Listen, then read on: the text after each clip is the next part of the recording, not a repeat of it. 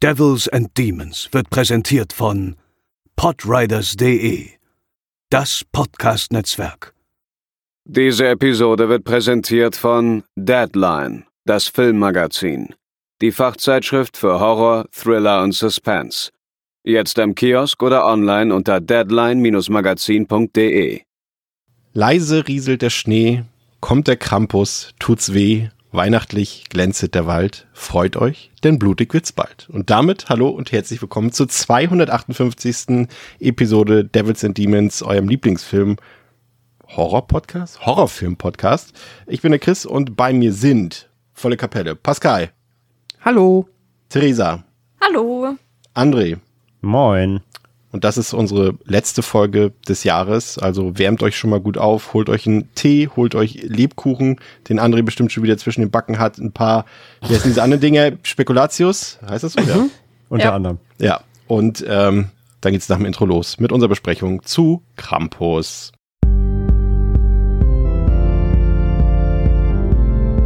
They're coming to get you, Barbara. Coming for you.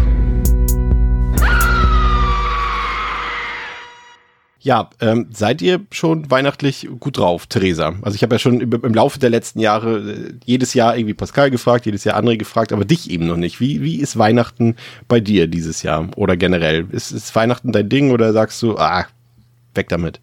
Aber ich finde das eigentlich ganz cool, muss ich sagen. Also, es ist nicht immer unbedingt erholsam, aber eigentlich macht es mir schon immer Spaß, weil es einfach doch noch mal ein Anlass ist, wo irgendwie so die ganze Familie zusammenkommen kann. Ähm, außerdem kriege ich Weihnachtszuschlag an der Arbeit, freut mich natürlich auch. Und so, ich, ich mag einfach so, wenn irgendwie alle zusammen sind und man irgendwie sich alle total viel Mühe geben mit dem Essen und Was einfach alle freuen sich. Ähm, was gibt's am 24. gibt's Raclette. Am 25. bin ich auf mich alleine gestellt, da muss ich mal überlegen, was ich mache. Und am 26. macht meine Mutter einen Schupfnudelauflauf mit so veganem Hack und Gemüse. Und ja, das wird lecker. Das klingt doch gut. Also du magst Weihnachten. Und aber- aber wa- was steht, steht auf dem Filmprogramm bei dir an Weihnachten? Gibt es da bestimmt, also wir haben ja hier schon tausendmal hier Stirb langsam und Gremlins, schöne Bescherung, bla bla bla. Was läuft bei euch oder bei dir ähm, an den Feiertagen? Tatsächlich gar nicht so traditionell. Ich habe letztes Jahr das erste Mal den Grinch geguckt, fand das ganz, ganz toll und ich denke, ich werde ihn dieses Jahr noch mal gucken, aber das ist halt, kann ich halt noch nicht eine Tradition, denn weil ich ihn letztes Jahr das erste Mal geguckt habe, aber ich habe mir geschworen, ich werde diesen Film noch häufiger gucken. Ansonsten haben wir eigentlich gar nicht so richtig traditionelle Weihnachtsfilme, weil aber dann auch bei uns eigentlich nicht so viel Fernsehen geguckt wird, sondern wir tatsächlich da eine relativ kommunikative Familie sind und dann halt auch eher einfach gequatscht wird. Ja, deswegen habe ich eigentlich gar nicht so ein festes Weihnachtsprogramm, weil ich halt auch, dieses Jahr ist auch echt das erste Jahr, wo ich halt diesen 25. abends bisher noch nicht so richtig geplant habe, sonst waren halt auch meine Weihnachtsfeiertage eigentlich immer voll. Ja, Apropos Grinch, den habe ich tatsächlich noch nie geguckt, weil meistens äh, hat man an Weihnachten bei uns immer irgendwas mit der Verwandtschaft zu tun gehabt und da waren genug Grinche dabei. Thema Verwandtschaft, André, wo geht's für dich dieses Jahr hin zu Weihnachten? Ich könnte jetzt. mh, Nee, ich sag's nicht. Ähm, den, den, den muss ich liegen lassen, leider. Äh, zu mir, bei mir geht's in die Heimat natürlich, äh, ins schöne Rheinland. Mh, zur, zur Family und äh, ja, das. Oh, das- jetzt hat er bei mir gezündet, obwohl du ihn nicht ausgesprochen hast, du Drecksau. Ja, er war, er war zu einfach. Ähm, ja, nee, äh, klassisch, klassisch zur Familie, also äh, sind verschiedene Stationen. Meine Eltern leben äh, getrennt, das heißt einmal da, einmal da, dann die zwei Bruder und ähm, ja, ist immer so ein bisschen, immer so ein bisschen Staffellauf jedes Jahr, aber das äh, ist schon seit ja, langer, langen Jahren so, von daher kenne ich das gar nicht anders mehr. Ähm, genau, aber freue mich schon sehr darauf. Das klingt doch gut. Ist nee, da wo du herkommst, nee, da, da hat der Campus nichts zu melden, ne? Nein, nein, gar nicht, gar nicht. Bei uns war ganz klassisch äh, Knecht Ruprecht. Sehr gut. Bei Pascal auch nicht, der kommt hier aus dem hohen Norden. So ist es. Was geht? Was bei mir Weihnachten ist, Ja. ähm, ja, auch wieder äh, aufs Dorf zur Familie. Ich freue mich äh, ein wenig. Das wird bestimmt äh, ganz lustig. Letztes Jahr war ja das erste Mal Weihnachten mit einer Hündin und dieses Jahr haben wir jetzt Weihnachten mit zwei Hündinnen. Das wird äh, mit Sicherheit aufregend, weil die sind sehr stressig und sehr aktiv und machen sehr viel Spaß. Ich freue mich drauf. Ich hoffe, ihr habt keinen Weihnachtsbaum mit echten Kerzen. Nein, das äh, hatten wir Okay. auch nie. Habe ich immer, immer auch äh, leicht verrückt gefunden, wenn Menschen Ja. das gemacht haben.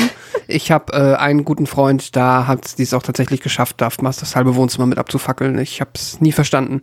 Ja, da habe ich tatsächlich noch eine lustige Geschichte zu. Wir hatten ja früher auch einen Hund und meine Großeltern hatten halt die Mutter von unserem Hund praktisch und entsprechend waren wir halt an Weihnachten immer, wenn alle Cousins und Cousinen da waren, irgendwie mit über zehn Leuten und zwei Hunden bei meinen Großeltern in der Hütte und meine Großeltern hatten immer echte Kerzen. Und mein Opa hat immer so einen 10 Liter Wassereimer und saß immer richtig unentspannt neben dem Weihnachtsbaum.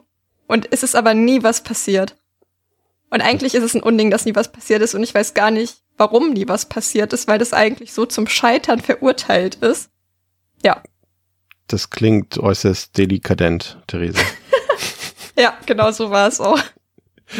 Ähm, aber dieses Jahr, Pascal, ist, glaube ich, die Chance äh, wieder groß, dass äh, viele Leute wieder echte Kerzen auf ihren Weihnachtsbäumen äh, stehen haben, glaube ich, aufgrund der äh, Strompreise. Das stimmt. Allerdings, äh, ich habe ja auch, lustigerweise habe ich tatsächlich hier auch gerade Kerzen an, weil ich mag per se Kerzen, aber in einem sicheren, äh, in einer sicheren Umgebung. Aber die Kerzenpreise sind ja auch gestiegen. Ist das so? Also ich bilde mir zumindest ein, dass die eine ganze Spur teurer geworden sind. Gerade Teelichter und sowas äh, und auch andere Kerzen. Jetzt kann, kannst du schon noch leisten, aber ich bilde mir ein, dass auch da die Industrie gedacht hat, da komm, das nehmen wir doch mit. Ich habe letztes Mal 7,90 Euro für einen Döner bezahlt. Holy shit. Das ist das ist beeindruckend. Ich Hier in Hamburg. Sechs, Und sechs gezahlt. ja, das ist schon echt. Hier, äh, hier bei Dings, hier äh, neben Savoy, André. 7,90 Euro bei. ja, okay, aber, aber Batman? also, die, also die Ecke unten ist eh ein bisschen teurer generell, aber das ist schon krass, ja. Ich meine, der ist es, da würde ich sagen, der ist es wert, aber es ist schon krass, wenn ich so bedenke, so früher hat man so gedacht, ja, 3,50 Euro ist ein hochpreisiger Döner, so vor zehn Jahren vielleicht. Also das ist ja, schon echt. ja. Äh, Also als die 5 Euro gekostet haben, war ja schon alle so, oh, jetzt kostet Ja. so viel wie eine Zigarettenpackung. ich war vorhin duschen. Das ist erstmal nichts Ungewöhnliches. Das tut mir leid. Ähm, und ich habe äh, 90s Musik gehört. Das ist auch nichts Ungewöhnliches, weil ich da gerne mal äh, so zu manchen Jahreszeiten nostalgisch unterwegs bin. Und meine liebste Popgruppe vor den Spice Girls, also noch in den mittleren 90er, waren East 17, wer die nicht mehr kennt. Das ist äh, eine britische Boyband, die quasi als Gegenentwurf zu Take That äh, damals gegründet wurde und so ein bisschen rougher waren, so ein bisschen mehr Street waren als, als die, die schnöden äh, Take That äh, Jungs. Und da ist mir aufgefallen, das können jetzt auch alle parallel dazu äh, gerne mitmachen. Ich äh, poste den entsprechenden Link in unsere Show Notes. Bei dem Song Let It Rain gibt es also macht, ihr drei macht das mal an. Bei Minute eins das Video, was ich äh, euch äh, geschickt habe und euch verlinkt habe, erinnert euch das nicht an den Mortal Kombat Theme Song des Films? Okay, Moment. Das, äh, Jetzt haben wir halt ein ganz anderes aus. Problem. Ich kenne den Mortal Kombat. Ja, okay, dann bist du raus. Was? Wer kennt den Mortal Kombat Theme? Aber vielleicht kenne ich ihn auch unbewusst. ich Er ist doch einfach mal an. legendär. Ich höre mir jetzt erstmal das an. Ja, ich muss auch kurz reinhören.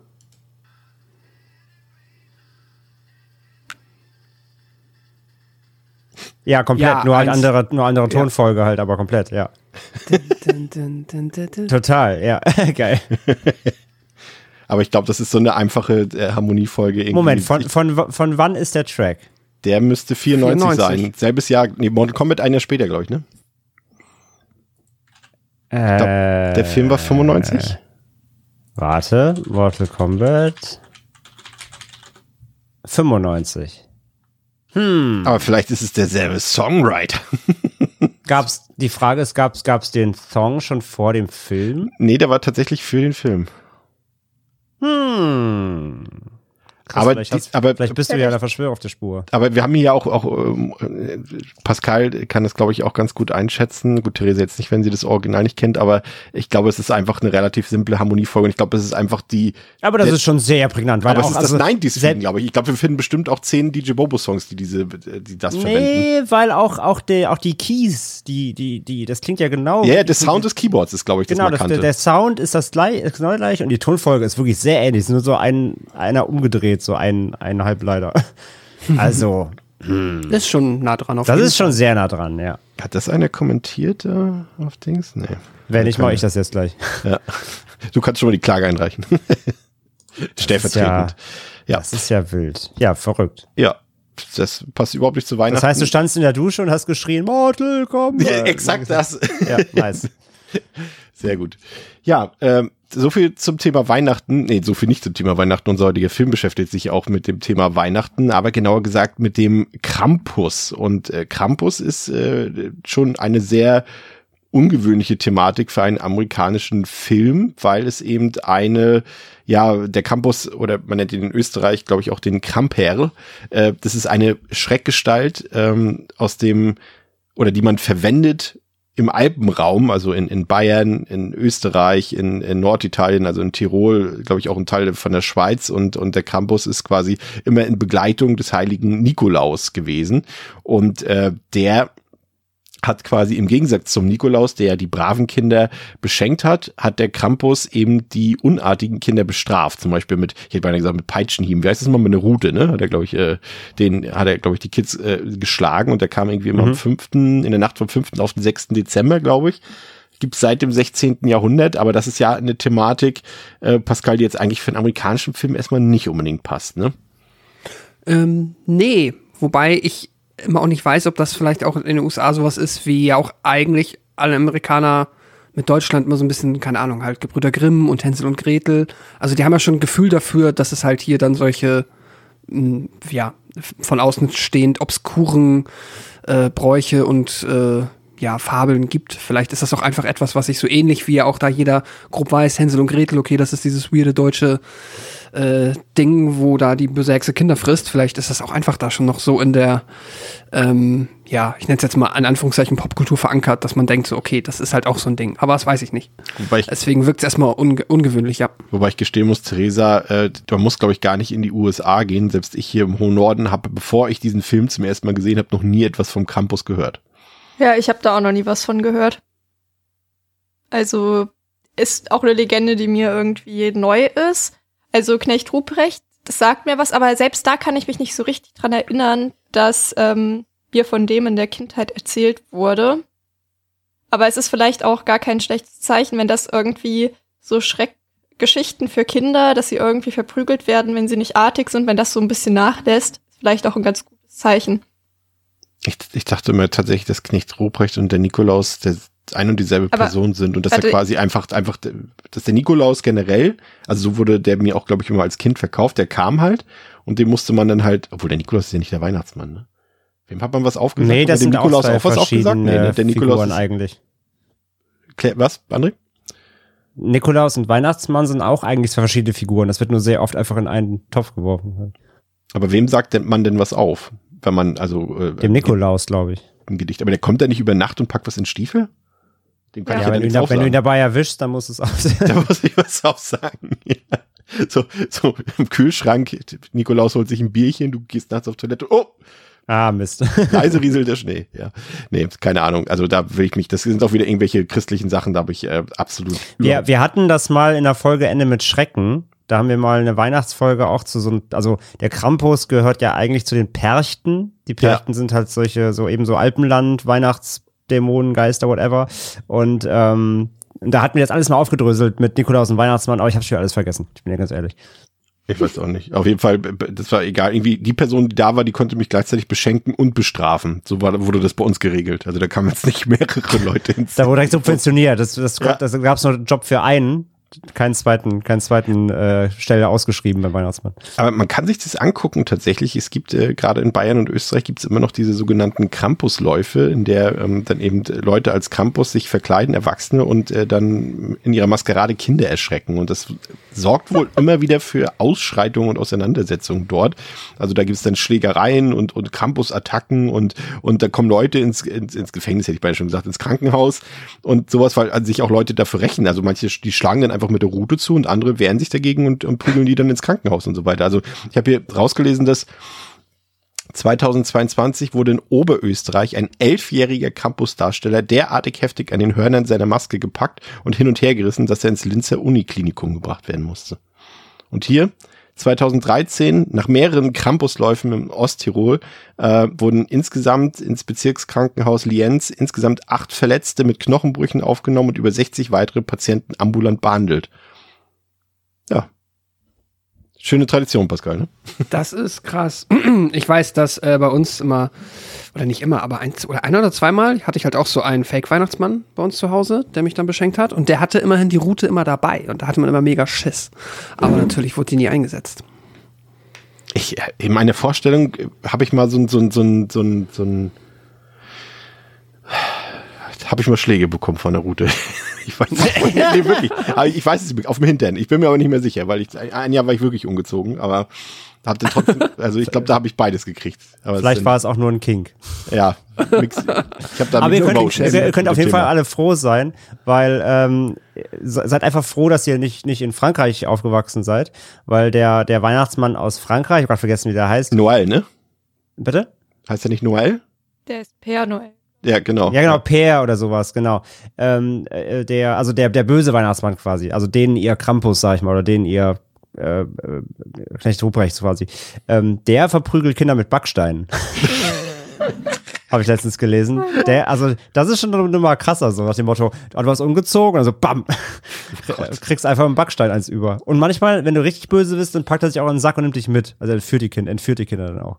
Also, Also von daher sind wir mit der, mit der Klaps auf den Hinter mit der Route noch ganz gut dran eigentlich. Und vor allem, man merkt, wir sind hier in einem Horror-Podcast.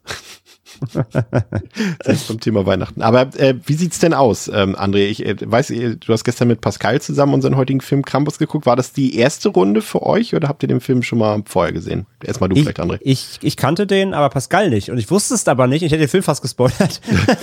Weil ich direkt am Anfang eine Frage gestellt habe mit der Oma und er so, hä, was, ich kenne den Film doch gar nicht. So, oh. ähm, ja, also ich kannte ihn schon, aber Pascal äh, tatsächlich nicht. Ha- Hattest du Erwartungen, Pascal? Ähm, Also vielleicht auch Genre, also be- beziehungsweise hinsichtlich der Tonalität vielleicht auch.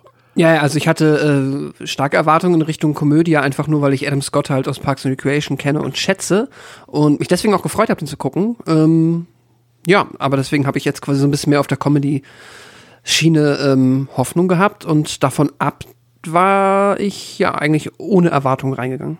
Wie sah es bei dir aus, Theresa? Bei dir das erste Mal? Ja, ich kannte den vorher noch nicht, weil ich aber auch nicht so der große Fan von Weihnachtsfilmen bin. Vor allem halt nicht gepaart mit Horror irgendwie, weil das auch so eine Kombo ist, die für mich eigentlich nicht so gut passt. Ob's heute aufgegangen ist, werden wir äh, später erfahren. ähm, genau, ich habe, weiß ich so richtig, was ich erwartet habe. Ich bin ja ähm, mental Vorsitzende des Toni Colette Fanclubs und habe mich deswegen drauf gefreut. Aber ansonsten, ja, ist halt irgendwie, für mich ist das halt irgendwie eher schon auch so eine fröhliche Thematik und dann irgendwie so diesen Spagat zu schaffen, dass es auch wirklich richtig Horror ist, ohne dass es albern wird. Da war ich so ein bisschen gespannt drauf, ob der Film das halt hinbekommt. Schauen wir mal. Der Film, also Schauen. Campus, hat auf Letterboxd eine Durchschnittswertung von 3,0 von 5, auf der IMDb eine 6,2 von 10, hat 15 Millionen Dollar gekostet, hat damit 61 Millionen Dollar eingespielt, also ziemlicher Achtungserfolg. Und dem Film, oh, schon wieder, wie letzte Woche, den könnt ihr überall gucken, Blu-ray, DVD, digital.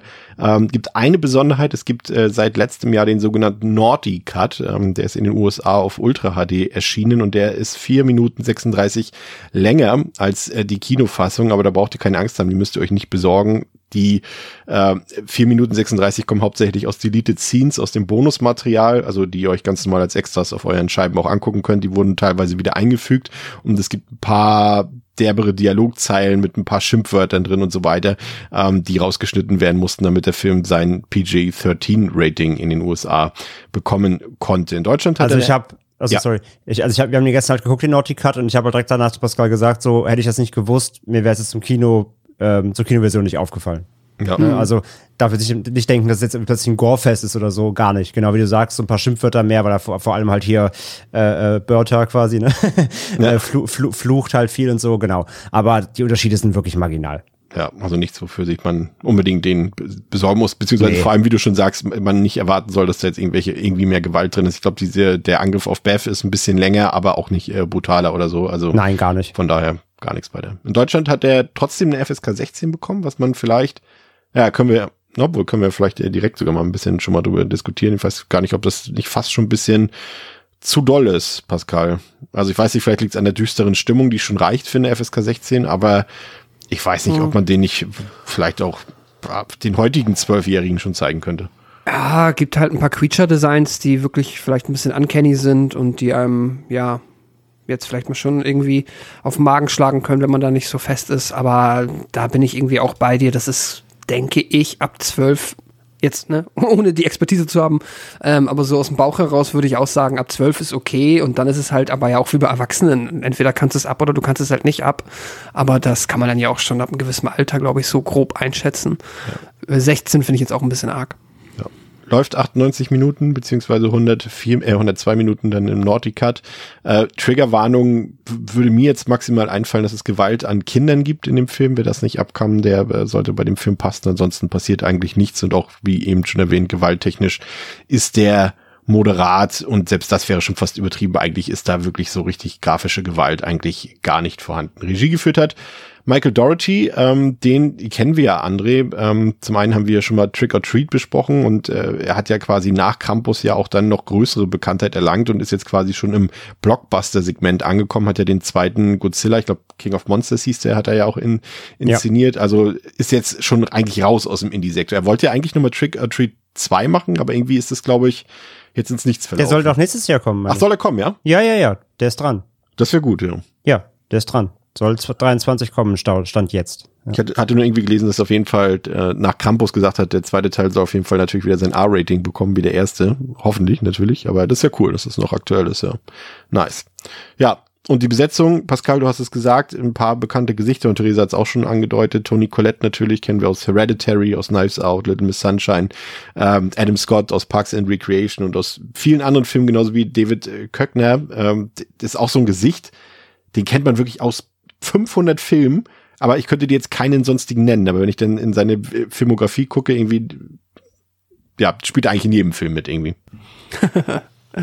Er ist immer der, der halt nie die Hauptrolle spielt, Ja. gefühlt. Aber ja, ich glaube, so Anchorman weiß ich. Und sonst komme ich aber auch auf nichts. Ja, halt natürlich vor allem National Lampoon, ne? Beziehungsweise der, der, äh, nein, Quatsch, wer ist da? Der andere.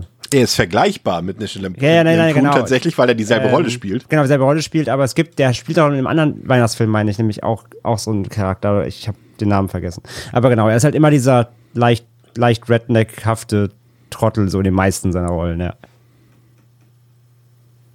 Soll ich dich korrigieren, wenn du falsch liegst, oder soll ich es einfach stehen lassen? Was denn? Ich glaube, er hat in keinem anderen Weihnachtsfilm mitgespielt. Nicht?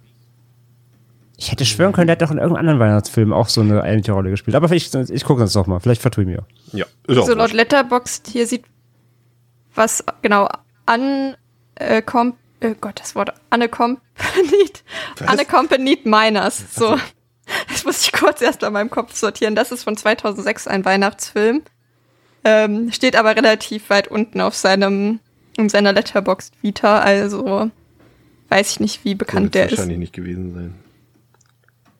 Aber ja, man kennt auf jeden Fall dieses Gesicht. Ne? Ich glaube, der hat auch in super Mm, vielen ja. Serien hat er auch mitgespielt, wenn ich mich nicht irre. Also der, der genau, der hat ja auch war Comedy, genau Sketche bei Saturday Night Live, bei Late Night hat er gemacht. Anchorman. Ach, bei The Office hat er auch mitgespielt ein paar Mal. Naja, auf jeden Fall ein Comedy-Typ kennt man auf jeden Fall. Spielt auch gar keine Rolle. Pascal, worum geht's und woher weißt du das? Das weiß ich dank der Universal Blu-ray. Weihnachten, das Fest der Liebe. Nicht für den kleinen Max und seine streitsüchtige Familie. War das jetzt Absicht? Was denn? Max? Ach verdammt, ja, das ist Weihnachten. In dem Fall ist es sogar fast Märchen noch gesprochen. okay, weil es ja sogar einen deutschsprachigen Hintergrund hat. Das wäre deswegen Danke. würde ich den fast noch durchgehen lassen. Genau, O- Omi, Omi nennt ihn doch so auch Dann, Max. dann nenn ihn auch noch Max Engel, bitte. Oh Mann, ja. Nee, habe ich echt äh, keine Ahnung, nee, nicht drauf gekommen. Weihnachten, das Fest der Liebe, nicht für den kleinen Max und seine streitsüchtige Familie. Als auch diesen Winter wieder die Fetzen fliegen, gibt der Junge die Hoffnung auf und kehrt der angeblich schönsten Zeit des Jahres endgültig den Rücken. Nicht ahnend, dass er damit den Zorn des Krampus heraufbeschwört. Die finstere Kreatur kommt, um all jene zu bestrafen, die den Glauben an Weihnachten verloren haben. Plötzlich geht es um das pure Überleben und Max und seine Familie müssen zusammenhalten, um den Klauen des Dämons und seiner düsteren Gehilfen zu entkommen. In der Horrorkomödie Krampus treibt die gehörnte Version des Weihnachtsmannes ihr Unwesen und verbreitet alles andere als kuschelige Stimmung. Vielen Dank dafür. Aber das ist schon mal ein guter Hinweis gewesen, weil ich glaube, unsere Empfehlung, also geht sie ja ohnehin, aber ihr könnt die Filme natürlich gucken, wie ihr wollt, aber wir empfehlen ja schon meistens die, die OV-Version. In dem Fall hier, glaube ich, besonders André, weil natürlich hier erstaunlich viel Deutsch gesprochen wird in dem Film und gerade in der deutschen Synchro, ich habe da mal reingehört, ähm, spricht Omi Engel, äh, haben sie ihr so einen seltsamen Schweizerdeutsch-Akzent irgendwie rauf, äh, raufgeklatscht und das äh, ist natürlich klar, warum das da ist, damit man immer noch die deutschsprachigen von ihr unterscheiden kann sozusagen. Ähm, aber eigentlich ist sie ja die einzige richtig deutschsprachige und äh, deutsch sprechende Figur im Film. Und ich meine, klar, wie will man das im Synchronstudio anders lösen? Aber mehr Sinn macht das Ganze natürlich im O-Ton. Ne? Absolut, vor allem halt ist es ja auch hier, das habe ich auch gestern noch mal gesagt, weil das ist auf, aufgefallen. Ähm, es fällt halt total auf, dass, dass quasi Omi auch wirklich gutes Deutsch spricht. Ne, also echtes Deutsch eben, weil sie ja auch eben Schauspieler, äh, sie ist ja Österreicherin. Ähm, normalerweise haben ja meistens solche, solche Charaktere, die dann irgendwie einen deutschen Ursprung haben sollen, sprechen dann so gebrochenes Deutsch. Weißt du, so, so ein bisschen, Denglisch oder es fehlen halt, es fehlen halt Wörter oder, ne, ihr wisst, was ich meine. Meistens, meistens klingen, klingen Amerikaner, amerikanische Filme, wenn da eine deutsche äh, Figur auftaucht, die spricht halt nicht richtig Deutsch, sondern so Englisch-Deutsch, so wie die sich vorstellen, wie man Deutsch spricht. Und das ist halt hier anders, ja. Die spricht ja ganz klar fließend, fließendes Hochdeutsch quasi, wie man so will. Ähm, völlig akzentfrei letzten Endes. Und gerade dann ist es dann weird, wenn in der deutschen Version eben dann das auch noch verfremdelt wird, damit es eben nicht mehr so klingt, nur um diesen Unterschied zu haben. Ja, fast so, fast so gut wie Leonardo DiCaprio letzte Woche, ne? Da war ich bin ich immer noch Close. drüber. Close, ja. Theresa, wie geht's los mit dem Film? Genau. Es ist der 24. Dezember und die Familie Engel, ich, wie spricht man das auf Englisch dann auf? Also ich, Angel? Ich weiß gar nicht, ob sie, wird das so häufig es, genannt? Wird sie es wird genannt? nämlich gar nicht genannt, deswegen. Und ich habe mir tatsächlich, bevor wir den Podcast aufgenommen haben, schon Gedanken darüber gemacht, wie man das wohl auf Englisch sagen würde, ohne dass es auf Angel hinausläuft. Aber es ist ja Egal, Aber wir haben uns jetzt ja eh schon drauf da geeinigt, Max, jetzt dass hätte der ich junge Pascal Max beinahe heißt. schon Max genannt gerade. Genau. Da Max schon angefangen hat mit Deutschland, Genau. lass es bei Engel. Gut, also doch mal von vorne. Es ist der 24. Dezember und die Familie Engel bereitet sich auf Weihnachten vor. Sie haben die Familie von Sarah, der Mutter, eingeladen. Stress ist jedoch vorprogrammiert, da eigentlich niemand außer Max, dem Sohn, Lust auf Weihnachten hat. Dieser glaubt nämlich noch an den Weihnachtsmann. Dafür wird er auch von seinen Cousinen am Essenstisch aufgezogen, nachdem sie seinen Brief an den Weihnachtsmann laut vorgelesen haben. Daraufhin flieht Max vom Essenstisch und zerreißt vor lauter Wut den Brief an den Weihnachtsmann und sagt, dass er sowohl seine Familie als auch Weihnachten hassen würde. Ich muss ja gestehen, ähm, André, dass der Film für mich ja fast schon sein bestes Pulver am Anfang verschießt mit seinem verschneiten Universal-Intro und seinem äh, verschneiten Legendary-Logo und dann diesen Opening-Credits, äh, die in Zeitlupe ablaufen und das Chaos am, am Black Friday, glaube ich, in einem Shopping-Center äh, schön inszenieren, würde ich sagen. Also da, da, äh, ich meine, da habe ich mich sofort wohlgefühlt und dachte, also ne, ohne jetzt schon zu viel vorwegzunehmen, aber zu dem Zeitpunkt dachte ich, okay, das wird mein Film.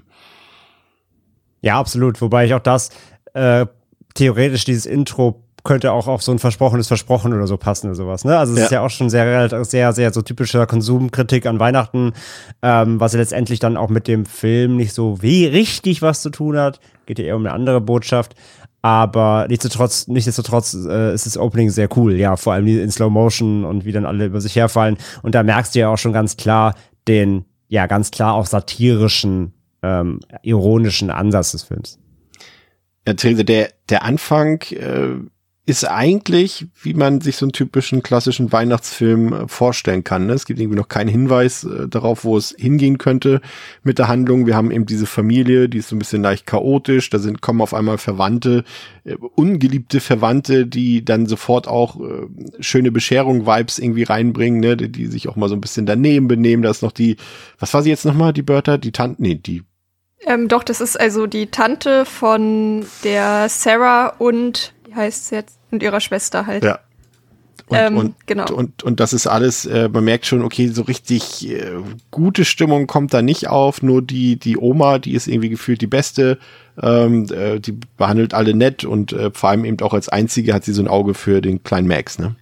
Genau, aber die Oma macht halt auch eigentlich fast gar nichts. Also die unterhält sich ja irgendwie auch mit niemandem, die hält sich auch einfach komplett raus. Nicht Was ich aber auch verstehen kann, weil es vermutlich auch die beste Strategie ist, bei so Veranstaltungen, wo man schon bemerkt, alles läuft aus dem Ruder, einfach versuchen, es nicht noch schlimmer zu machen. Das kann ich schon irgendwie auch ganz gut nachvollziehen.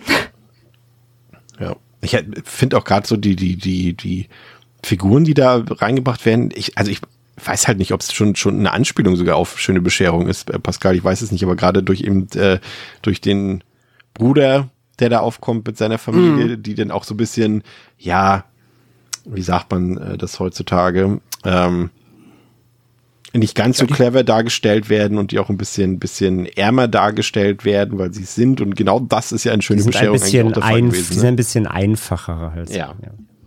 Ja.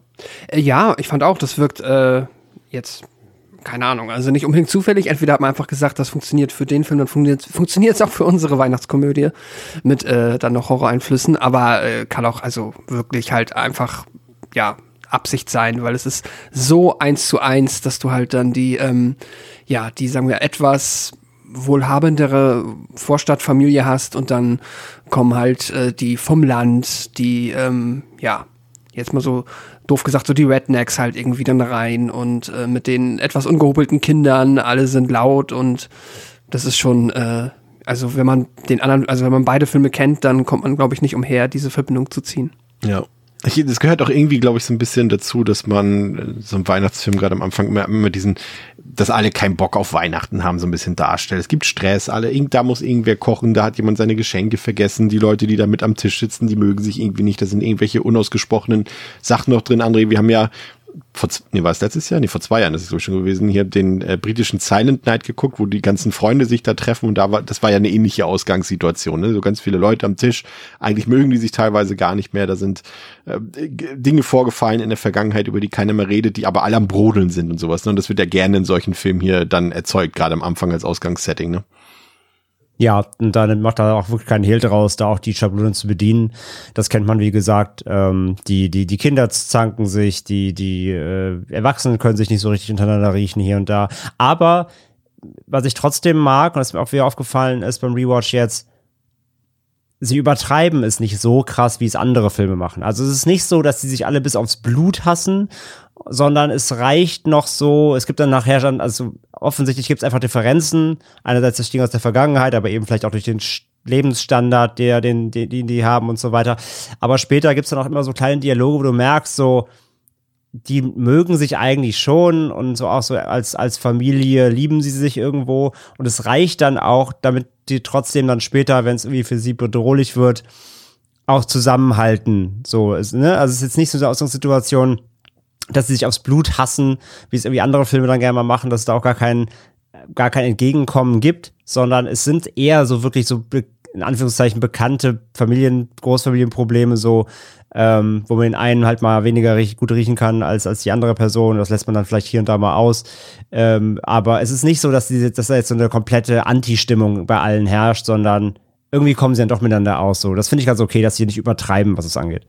Ja, das ist, fehlt quasi eigentlich nicht, nicht, also so wie der Funken fehlt, dass es, dass es irgendwie platzt, das Ganze, fehlt eigentlich auch nur ein kleiner Funken, damit Harmonie herrschen würde, ne? Also es ist äh, quasi. Genau, genau. Und, und wenn sie wollen, können sie halt dann auch ja. Harmonie. So, dafür gibt es immer kleine Momente im Film, die das auch klar machen. Ja, und dieser, der Ausleser, dass das dann doch ein bisschen äh, erstmal zu Streitigkeiten kommt, ist eben dieser Brief von Max, der dann eben laut vorgelesen wird dort am Tisch. Und irgendwie, ich glaube, das, äh, was da als witzig äh, tituliert werden soll, ist, ist dieser Satz, der vorliest, dass Dad sich wünscht, also der Onkel sich wünscht, dass die beiden Kinder eigentlich Jungs wären. Und genau in dem Moment kommt Toni Colette rein und fragt, wer möchte Creme Brûlée? Das ist so typisch so diese Weihnachts, dieses Weihnachtschaos, ne? Das ist so perfekt mm. in dieser Szene dargestellt. Wie hat dir der Anfang gefallen, Pascal? Ah, ziemlich gut. oh, sorry, meine Stimme. Ähm, nee, ich mochte äh, den Opening, dann die Weihnachtsatmosphäre fand ich war super eingefangen und ja, einfach äh, alles, was du eben beschrieben hast, dieses schöne Weihnachtschaos, wo jeder so das Gefühl hat, wir müssen jetzt so richtig diesen Weihnachtsspirit irgendwie mitnehmen und es muss alles harmonisch sein, aber es ist schon einfach aufgrund einfach der verschiedenen Figuren und der verschiedenen ähm, ja, Charaktere, die da aufeinandertreffen, immer so kurz vorm, schon so leicht am Brodeln und immer noch, ja, alle müssen sich zusammenreißen, damit hier nichts eskaliert. Deswegen hat mir das eigentlich alles, ja, ganz gut gefallen. Wie sieht's bei dir aus, Theresa? Ich habe den, äh, mir hat der Anfang auch sehr gut gefallen. Also, weil ich halt auch eben finde, dass da so diese Weihnachtsstimmung richtig aufkam. Und dass man ähm, aber trotzdem noch nicht so richtig wusste, okay, wie endet das jetzt so richtig? Kriegen sich irgendwie die beiden Familienteile, sag ich mal, gegeneinander? Kommt es da irgendwie noch zu Frieden? Und das fand ich eigentlich ganz interessant. Und ich fand auch am, tatsächlich, der Anfang hat mir fast mit am besten gefallen, weil es irgendwie wie ein stimmiges Konzept einfach gewirkt hat. Und ich Ja. finde, das geht später ein bisschen verloren. Ja, finde ich tatsächlich auch, aber da können wir dann später noch ein bisschen drauf eingehen. Äh, ja, äh, erzähl doch mal weiter, wie es wie es in, in der Handlung weitergeht. Ja, genau. Es zieht ein schlimmer Blizzard auf, der für einen kompletten Stromausfall sorgt. Und vor Sorge um ihren Freund fragt Beth, das ist jetzt die ältere Schwester von Max, ob sie halt mal nach ihm sehen kann, weil der halt nur ein paar Straßen weiter entfernt wohnt. Und draußen angekommen wird sie von einem gehörnten Wesen auf zwei Beinen verfolgt und versteckt sich daraufhin unter einem Auto. Die Kreatur hinterlässt einen Jack in the Box, welcher halt Beth umbringt. Und in Sorge um Beth gehen ihr Vater Tom und der Onkel Howard auf die Suche nach ihr. Und auch sie werden halt draußen attackiert und Howard wird schwer verletzt. Daraufhin beschließt die Familie, sich im Haus zu verschanzen und darauf zu warten, dass der Blizzard vorübergeht. Doch auch in dem Haus ist die Familie nicht mehr sicher, denn das Grauen ist schon im Haus angekommen und macht sich an den Familienmitgliedern zu schaffen. Ja, hier kommt schon eine Thematik ins Spiel, André, die mich so ein bisschen am Film stört, eben weil sie was Gutes zeigt. Das klingt jetzt erstmal ein bisschen paradox, aber ich meine, dass ich es gut finde, dass der Film erstmal dieses Haus verlässt und wir erstmal einen ganzen Haufen Außenszene haben dort. Also es ist natürlich alles, äh, sieht alles sehr künstlich aus. Es ist auch alles auf einer Soundstage gedreht. Also das sieht man auch offensichtlich, dass das alles nicht echt ist. Dort weder der Schnee noch die Häuser noch irgendwas. Aber ich mochte es einfach, dass dieses Haus verlassen wird, weil ich das so ein bisschen, ja, das hat mir eigentlich schon gereicht, so für die ersten 15, 20 Minuten das äh, Setting. Und mochte das auch, weil draußen, gerade durch diese Künstlichkeit, so eine schöne Stimmung und Atmosphäre entstanden ist, finde ich so. Es wirkte irgendwie, ja, sch- schaurig ist vielleicht ein bisschen übertrieben, aber es hatte so eine leicht angespannte, angespannte Stimmung draußen, weil man irgendwie wusste, irgendwas Gruseliges verbirgt sich da draußen wahrscheinlich und sorgt für Unheil. Und ich finde, das hat der Film gerade in diesen Momenten auch als Beth zum Beispiel rausgeht, gut vermittelt und auch als ähm, Howard und ähm, Tom später rausgehen und nach ihr suchen. Das hat für mich immer funktioniert. Und umso trauriger war ich, dass das fast die einzigen Außenszenen waren. Ja, gehe ich mit. Also ich mag es auch, dass die rausgehen, auch relativ früh schon im Film, weil das Setting draußen, dieses komplett zugeschneite und damit dir auch die Ausmaße dessen klar werden, weil sobald dann dieser Blizzard ja anfängt, ähm, sind sie halt noch so, ja, wir können ja mal checken, was die Nachbarn so machen, ob die auch Strom haben. Dann sagen sie zwar auch so auf der, auf der Tonspur so, ja, aber die Nachbarn sind doch in Florida und die sind da und da und die sind da und da. Aber irgendwer müsste ja noch da sein, ne? Können ja nicht die ganze Stadt leer sein, können die alle im Urlaub sein. Ähm, damit machen sie halt dann, dadurch, dass sie halt dann rausgehen und auch zeigen, wie es da aussieht, wie, wie, was für ein Chaos da draußen herrscht und dass eben die ganzen Häuser ja auch verlassen sind, beziehungsweise ja, mit eingeschlagenen Fenstern und so weiter, dass da irgendwas auch noch draußen abgeht. Ähm, das ist gut für, finde ich, fürs, fürs Setting, dass sie das auch dann ähm, zeigen. Show don't tell halt, ne? Dass du, dass du einen Eindruck davon bekommst, wie, ähm, wie chaotisch es da draußen zugeht und wie lebensfeindlich, sage ich mal, das Wetter ist. Ja. Und Ja. das schafft halt auch eine andere Dynamik halt nochmal für den Moment. Und äh, letztendlich, ja, bin ich auch ein bisschen traurig, dass es halt dann eigentlich nur die, der größte Außenpart ist. Und halt auch, dass eben die Schwester so früh dann auch wirklich äh, raus aus dem Cast ist, ist eigentlich auch ein bisschen schade, finde ich schon so früh. Ja, und das ist, äh, finde ich, auch diese Szene mit Beth draußen ähm, zeigt, glaube ich, einerseits die Stärken des Films und gleichzeitig auch die Schwächen des Films, Pascal. Ähm, das ist ja gleichzeitig auch der erste Auftritt des Campus, als wir dort sehen, wie er auf dem Dach landet und von Dach zu Dach springt und Beth sich dann unter dem DHL-Auto versteckt und er dort diesen Jack in the Box dort ablegt. Das ist zum einen wenn der Film will, hat er eine richtig gute Atmosphäre, hat sogar auch so eine wirklich so, ja, wie gesagt, gruselig ist wirklich übertrieben, weil gruselig in dem Sinne äh, finde ich es auch nicht wirklich, aber es hat einfach irgendwie so ein Misch aus Unwohlsein, gruselig, es könnte gruselig werden, sowas in diese Richtung. Also es ist eine gewisse Spannung da, drücken wir es mal so aus, für ein paar Sekunden. Und ähm, dann sehen wir den Jack in the Box und dann sehen wir einen Schnitt und ähm, können nur erahnen, was passiert ist, was dann wahrscheinlich vielleicht eine Schwäche des Films ist. Zumindest am Anfang vielleicht noch nicht, weil man denkt, ja, okay, Show Don't, oder sie, am Anfang machen sie noch nicht Show Don't Tell, äh, da halten sie sich noch ein bisschen zurück, aber es kommt da gewalttechnisch auch später im Film, im Laufe des Films nicht viel mehr.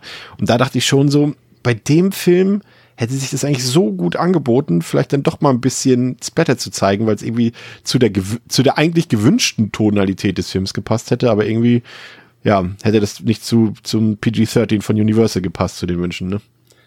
Ja, ja, das ist mir dann an der Stelle auch schon aufgefallen und hat mir auch so ein bisschen, ja, dann das Gefühl gegeben, dass da wahrscheinlich auf der Ebene nicht mehr so super viel kommt, weil sich das halt einfach angeboten hätte. Man sieht dann halt ja irgendwie aus der Vogelperspektive, dass da definitiv etwas Blutiges unter dem Auto passiert. Also, du siehst ja dann ein bisschen Blut ähm, am Auto vorbeispritzen, aber ja, es ist auch, finde ich, an der Stelle einfach ein bisschen ungeschickt, weil du halt dann, du hast diesen ähm, Jack in the Box, der dann da aus seiner kleinen Box rauskommt und dann hast du Schnitt und siehst nur noch Blut und musst dir dann halt wirklich dann quasi komplett im Kopf ausmalen, was da alles hätte passieren können, weil es ist jetzt auch nicht so, eine Art von Kill, der halt, ähm, du weißt eh, was passiert so, also quasi jemand sticht mit einem Messer auf jemanden ein und dann schneiden wir es weg, zeigen es nicht, aber kannst dir vorstellen, ja. wie es wohl wäre. Aber hier war es mehr so, hm, was ist denn da jetzt passiert? Ja, was kann denn dieses genau. Viech? Das heißt, das ist halt spannend und das ist halt dann schade, dass man da also nicht mal mir fehlt doch die Vorstellung dafür. Also was soll, genau. Hat, habt ihr eine Idee, was jetzt darunter passiert sein soll?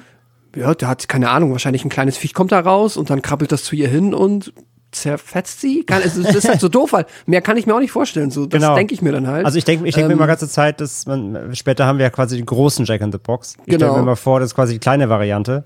Also beißt er ihr minütlich Fleisch irgendwo raus. Nee, aber ja. gehe ich halt genau mit, es wird nicht genau klar, was, was macht das Ding denn, sondern das Auto wackelt halt und das war's. Das ist halt schon ein bisschen wenig. Aber ja. ich glaube, das ist halt auch so der Grund, warum es eben nicht gezeigt wird, weil wahrscheinlich hatten die die Idee so, oh, wäre ja voll cool, wenn so aus diesem kleinen Ding dann die Bedrohung kommt. Aber wie das jetzt Aber exakt aussehen ja. soll, äh, dass es auch wirklich bedrohlich ist, das wusste vermutlich, kann ich mir vorstellen, jetzt auch keiner so genau. Und das Ergebnis war dann einfach, ja komm, dann lass einfach lassen. Also ich habe da tatsächlich noch so gedacht, dass sie vielleicht, dass vielleicht auch noch nicht ganz klar sein soll, dass ob Beth jetzt wirklich tot ist oder nicht. Das habe ich mhm. halt da beim ersten ja. Kill jetzt noch gedacht, dass ich es erstmal noch nicht so hundertprozentig als Kill interpretiert habe. Ich, ich fand auch beim, beim ersten. Aber auch das wird ja nicht aufgelöst, ne? Sorry. Ist ja auch nicht so, dass sie eine Leiche finden oder so. Ja. Das, ja. Deswegen ist es halt auch ein verschenkter äh, Cliffhanger, sag ich mal. Und, und ich dachte, beim, als ich den Film das erste Mal gesehen habe, ähm, 2016 war das, glaube ich, ähm, dachte ich, oh, der wird ja ganz schön brutal, wenn die jetzt schon so früh mit, mit was Blutigem anfangen, dachte ich. Und dass das schon fast das Brutalste ist, indem man nichts gesehen hat, äh, das hat dann später mich vor allem enttäuscht. Hier dachte ich noch so, ja, okay, so zum Anteasen gut, aber kam halt dann auch nicht mehr großartig was. Aber ja, ähm, ich fand die, die, äh, Theresa, die Chemie zwischen Tony Collette und Adam Scott irgendwie seltsam. Ich weiß nicht, ob es euch da auch so ging, aber für mich haben sie die ganze Zeit eher wie Geschwister gewirkt und nicht wie so ein Ehepaar. Weil ich irgendwie, ich weiß jetzt nicht, wie groß die Altersdifferenz ist zwischen ihr und ihm, also im wahren Leben, aber irgendwie wirken sie für mich nicht optisch irgendwie hat das nicht gepasst. Weiß ich nicht. Ging es nur mir ja. so? Nee, ich fand auch, dass sie irgendwie nicht gewirkt haben wie Personen, die jemals ineinander verliebt gewesen sind. Also gut, aber das hat man ja auch manchmal im realen Leben, dass man irgendwie Ehepaare sieht, wo man sich denkt, okay, oder wo man halt auch gar nicht irgendwie spürt, dass die sich jemals irgendwann mal geliebt haben. krass, und die sind gleich alt. Ja, habe ich auch gerade gesehen. Ja, und vielleicht so war das ja auch irgendwann mal so, aber in dem Film kann man es nicht mehr wirklich bemerken. Also würde ich halt auch zustimmen. Vielleicht soll's aber auch so sein, um nochmal so ein bisschen zu zeigen, dass halt einfach Familie generell ein schwieriges Thema ist und da halt auch abseits, wenn die äh, Redneck-Verwandten vorbeikommen, dass es halt da alles nicht so super doll ist. Ich weiß. Aber ein bisschen komisch ist es schon, ja. Ja, aber es liegt vielleicht, Pascal, auch einfach daran, glaube ich, dass Adam Scott einfach sehr jung aussieht immer. Ne? Ja, ja, ja, Adam Scott sieht immer noch, oder keine Ahnung, wer er jetzt aussieht, habe ich auch schon länger nicht mehr gesehen, aber ist so jemand, der immer aussieht wie Ende 30 gefühlt, keine Ahnung. Ähm, ja, ich fand es, ja, auf jeden Fall hast du recht, passt dann halt irgendwie ein bisschen damit zusammen, dass ja, auch was Theresa jetzt gesagt hat, dass sie halt dann auch, ja, gar nicht so, dass es da ja eh Probleme auch gibt und das ja auch Teil des Briefs ist, den der Sohn geschrieben hat und ja, trotzdem das Ehepaar, die Ehepaar-Vibes kamen da auch nicht so rüber, das stimmt. Hat eigentlich irgendjemand von euch, ich meine, André gucke ich da vor allem an, ich weiß jetzt nicht genau, äh, schon mal die neue Serie mit ihm gesehen, Severance auf Apple TV, die von Ben Stiller? Die nee, noch sehr, nicht, sehr aber sein, wird nur gelobt, ja. Ja. Das war eigentlich mal, ist ja, glaube ich, sogar eine ernstere Serie, ne? Muss mal gucken. Mal schauen, ja. Ähm, aber es gibt dann eben äh, ganz viele Helfer vom Campus und die haben für mich dann wiederum, da dachte ich so, okay, haben sie sich kreativ so ein bisschen ausgetobt. Das hat dann irgendwie auch Spaß gemacht, finde ich, wenn es dann vorkommt. Wir haben da diesen, den, den großen fressenden Harlekin, der dort äh, Menschen frisst. Wir haben die kleinen Lebkuchenmännchen, André, die vor allem, wenn sie brennen, äh, nochmal ein, ein kleines Highlight äh, für mich dargestellt haben. Und vor allem, als sie auch den, den Cousin töten und, und dort den Kamin hochziehen. Da finde ich, hat der Film dann auch seinen angepeilten Humor wirkungsvoll umgesetzt, was man aber äh, dann doch eher von nur wenigen Szenen behaupten kann. Und zwar von denen, die ich gerade äh, benannt habe, finde ich. Ansonsten ist der irgendwie, findet der irgendwie nicht so richtig eine Tonalität, die zu ihm passt, weil er ist irgendwie relativ trocken erzählt und auch irgendwie ernst erzählt, aber so richtig also, ne, verstehst, glaube ich, was ich meine. Also, es ist eine ganz kleine Horrorkomödie, aber witzig war sie nicht. Ja, der Film generell steht halt so ein bisschen zwischen den Stühlen einfach, ne? Also das, ja. er ist halt eine Horrorkomödie, aber er ist halt nicht so richtig witzig und er ist nicht so richtig gruselig und ja. hart. Also er ist so keins von beidem. Und das ist genau das Problem der ganzen Formel, aber dazu irgendwie später nochmal mehr. Ähm, ja, rein zu den Helfern finde ich alles völlig legitim. Und ich finde die, glaube ich, auch alle so gut bis, also ich finde die alle gut, bis auf die Lebkuchenmännchen, weil die sind halt schon, also A sind ja halt super uncanny, was halt einfach auffällt, weil, da kommt ja auch ein großer Pluspunkt. Handgebacken. Mh, handgebacken aus der CGI-Werkstatt. ähm, weil das ist halt der große Pluspunkt des Films. Ähm, alle anderen Helfer, äh, auch hier die Pärchen und so, ist ja alles, ist ja alles äh, Props, ne? Sind alles Puppen oder Masken äh, von Veta eben, die jetzt ja auch gerade Avatar 2 ja auch unter anderem gemacht haben. Ne? Also Veta haben ja auch mitgewirkt, die, die, die, die FX-Schmiede und die haben auch die ganzen Puppen gemacht und so und die sind halt alle mega.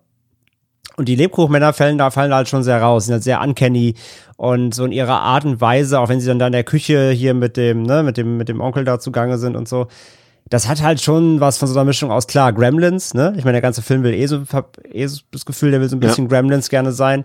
Plus, ähm, wir mussten auch, hat Pascal auch direkt, eingeworfen gestern, wir mussten an Army of Darkness denken, an die kleinen Ashs äh, in der, in der Mühle. Ah, stimmt. Ne? Wenn sie so ein bisschen Schabernack treiben und dann halt ne, hier mit der Nagelpistole und so, das könnten doch so die kleinen Ashs irgendwie sein. Und ein bisschen Puppet Master. Ein bisschen. Ja, aber, da, aber Puppet Master, Puppen splattern wenigstens. Das schaffen die Legbuchmänner leider nicht.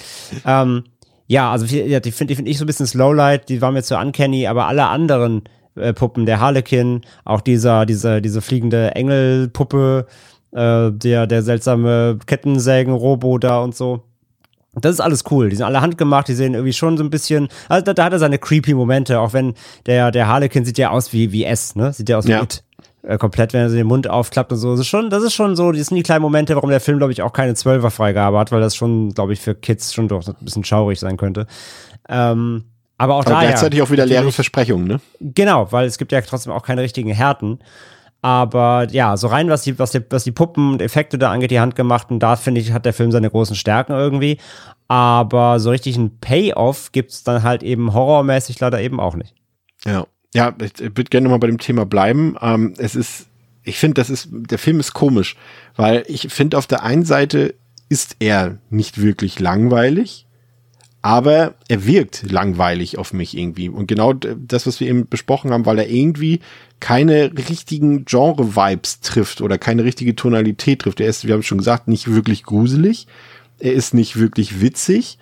Wenn man, äh, wenn man, ja, wenn man ehrlich ist, er ist auch nicht besonders actionreich und er ist auch nicht richtig spannend. Und da muss ich sagen, würde ich jetzt, also ich glaube, als ich ihn das zweite Mal gesehen habe, habe ich ihn jetzt insgesamt dreimal gesehen, beim zweiten Mal bin ich, glaube ich, auch im Mittelteil ein bisschen eingenappt und ich kann es keinem verdenken, Theresa, dass er vielleicht da vielleicht mal ein Auge zumacht, weil ich weiß es nicht genau. Es passiert ja eigentlich die ganze Zeit was, aber ich finde nicht, dass es besonders interessant ist irgendwie. Ja, also würde ich komplett mitgehen mit allem, was jetzt bisher gesagt wurde. Ich finde auch irgendwie trifft er den Ton nicht so richtig. Und ich würde sogar sagen, ich glaube, wenn die Lebkuchenmänner nicht wären, würde ich dem mindestens einen halben oder sogar einen ganzen Stern mehr geben. Ach, einfach, mehr, okay. Ja, einfach weil die, finde ich, überhaupt nicht reinpassen. Und hm. weil ich glaube, wenn die nicht drin wären, hätte man wirklich einfach so viele gute, gruselige Monster-Designs drin. Und dann würden die halt auch noch mal anders wirken. Aber in der Welt, wo diese Lebkuchenviecher als Monster irgendwie Also da kann ich auch irgendwie danach alles nicht mehr so richtig ernst nehmen, weil dann wäre es halt zumindest irgendwie schön einheitlich.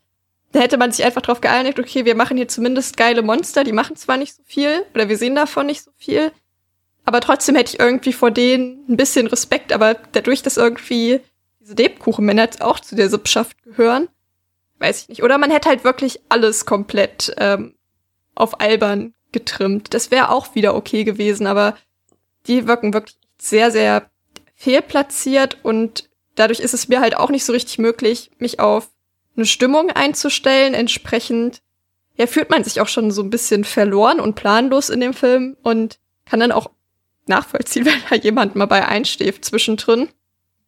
Ja, und weil ich finde, der Film hat halt auch noch das Problem, wir haben halt sehr viele Figuren und irgendwie kriegen auch alle eine Charakterisierung, aber manche sind auch irgendwie trotzdem so ein bisschen egal, habe ich das Gefühl. Und die sterben zum Teil halt auch so schnell, dass die auch irgendwie so ein bisschen, also dass mir auch einfach egal war, zum Beispiel als ähm, das Mädel, ja, in den Schornstein gezogen wurde.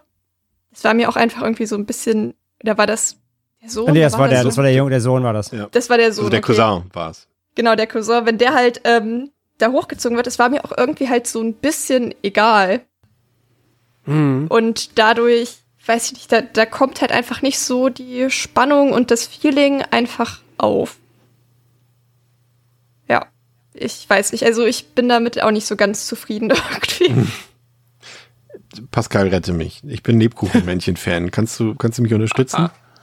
Oh, sorry. Ah. Ich, also, naja, also, so halt dieses, was André eben auch meinte, so dieses äh, Gremlins meets äh, Army of Darkness Ding ist natürlich irgendwie witzig, aber ja, in diesem Problem ist es halt, ja, passen die für mich auch nicht rein. Ich finde sie einerseits sind sie halt äh, leider ja im Kontext der anderen coolen Puppen nicht cool aus und haben das gleiche Problem, dass die auch einfach hier nicht den Ton treffen, der aber ja halt irgendwo wirklich all over the place ist, aber auch gleichzeitig nirgendwo. Weil ich finde halt auch leider auf der Comedy-Seite schafft der Film es nicht da, sein Potenzial auszuspielen.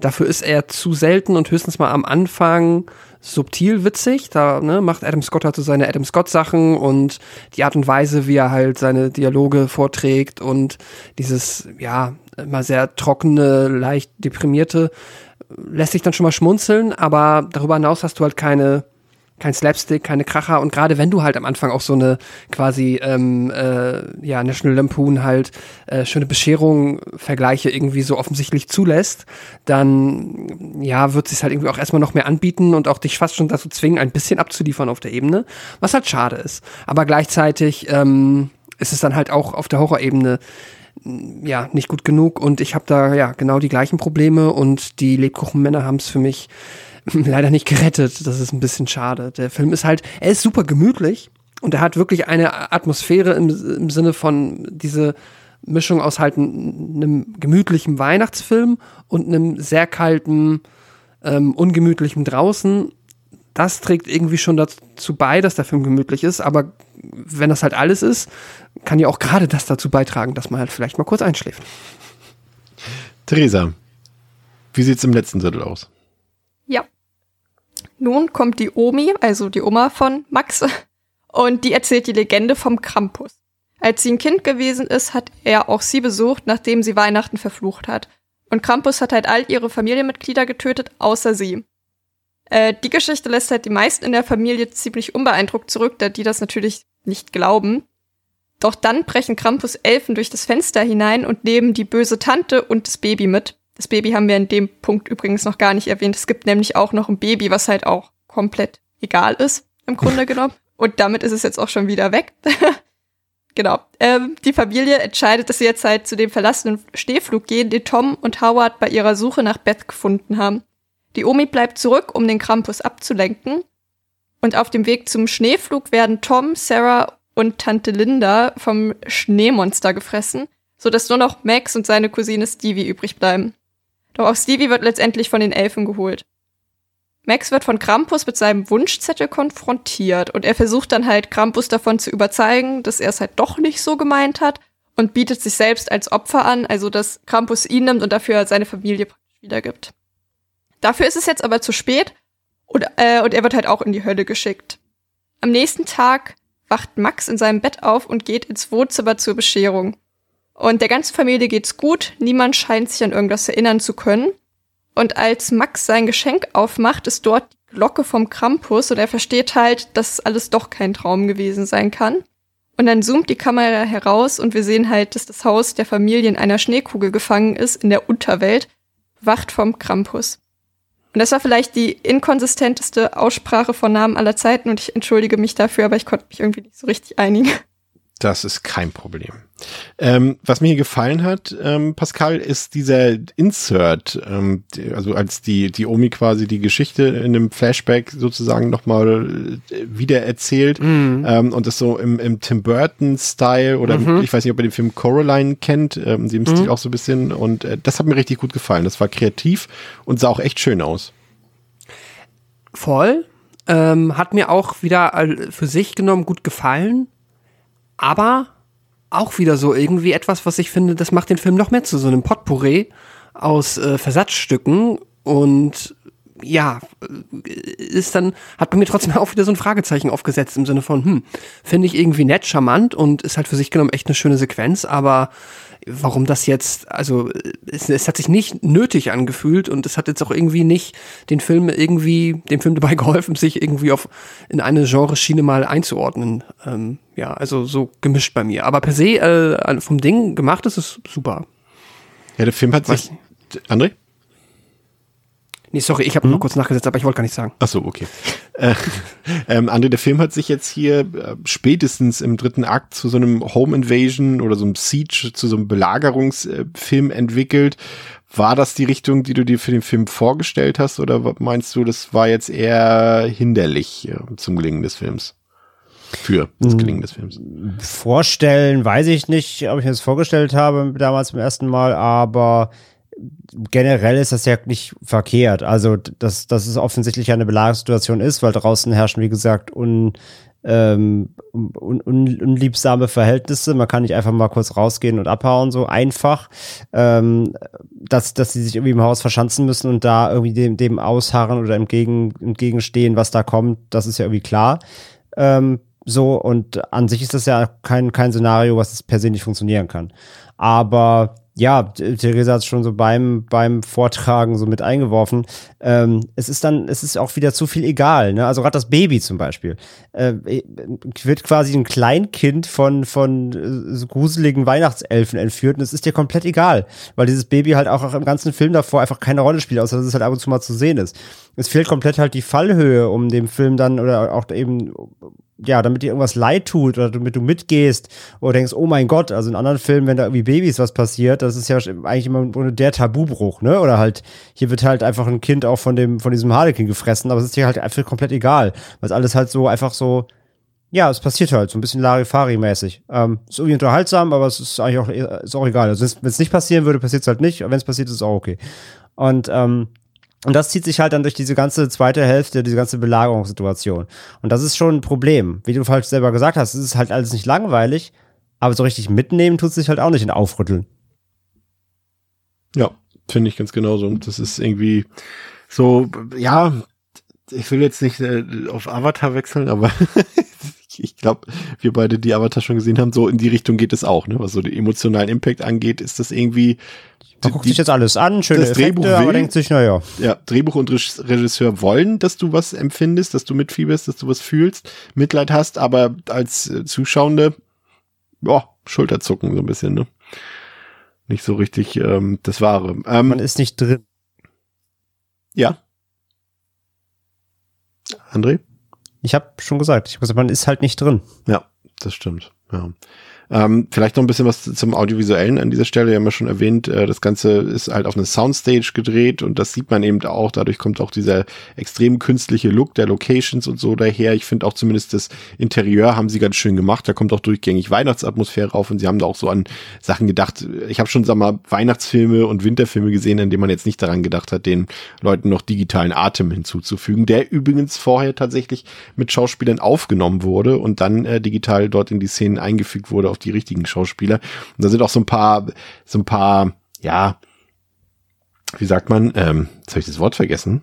das cineastische Wort, ihr helft mir wahrscheinlich gleich. Ähm, da sind zum Beispiel die Süßigkeiten aus Trick or Treat, ähm, sind dort äh, teilweise im Film Easter zu Eggs. sehen. Und was? Ein Easter Egg. Ein Easter Egg, danke André. Das passt ja auch zu Weihnachten. Aber ansonsten so, so richtig, André, visuell beeindruckend war das nicht. Ne? Ich musste auch die ganze Zeit irgendwie dran denken, irgendwie 16 Millionen Dollar hat der gekostet. So richtig viel zu sehen, fand ich, war davon nichts. Ne? Dafür, dass da irgendwie nicht mal was on, an Location gedreht wurde. Also klar, die praktischen Effekte von Veta, ganz klar.